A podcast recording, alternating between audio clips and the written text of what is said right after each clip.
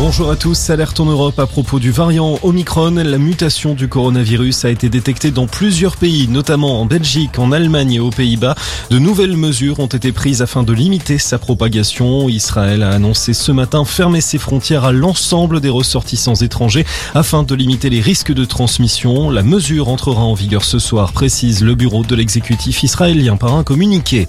L'actualité, c'est aussi ce nouveau rebondissement dans l'affaire Nicolas Hulot, le porte-parole de Yannick Jadot Mathieu Orphelin, également proche de l'ancien ministre de l'écologie, a été mis à l'écart. L'annonce a été faite par la direction d'Europe Écologie Les Verts. Le député annonce via Twitter prendre acte de cette décision et assurer n'avoir jamais couvert le moindre agissement répréhensible.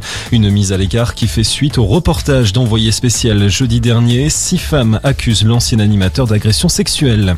Le bras de fer entre Paris et Londres se poursuit à propos de la question migratoire. Une réunion se tient aujourd'hui à Calais en présence des ministres chargés de l'immigration ainsi que de la Commission européenne. Sur la table, le renforcement de la coopération dans la lutte contre les passeurs. On rappelle que mercredi dernier, 27 personnes ont péri dans la Manche dans le naufrage de leur embarcation.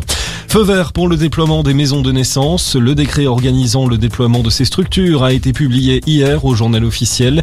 Il prévoit la création en deux ans de 12 nouvelles maisons de naissance, des lieux offrant une alternative aux futures mamans qui ne souhaitent pas accoucher à l'hôpital mais avec une sage-femme.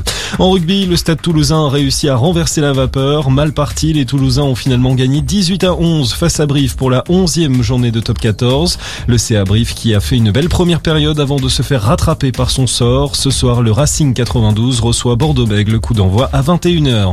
Et puis la vigilance orange pour neige et verglas maintenue par Météo France. 11 départements sont concernés, notamment la Haute-Garonne, la Corrèze et la Savoie. Voilà pour ce tour de l'actualité en deux minutes. Excellente journée à tous.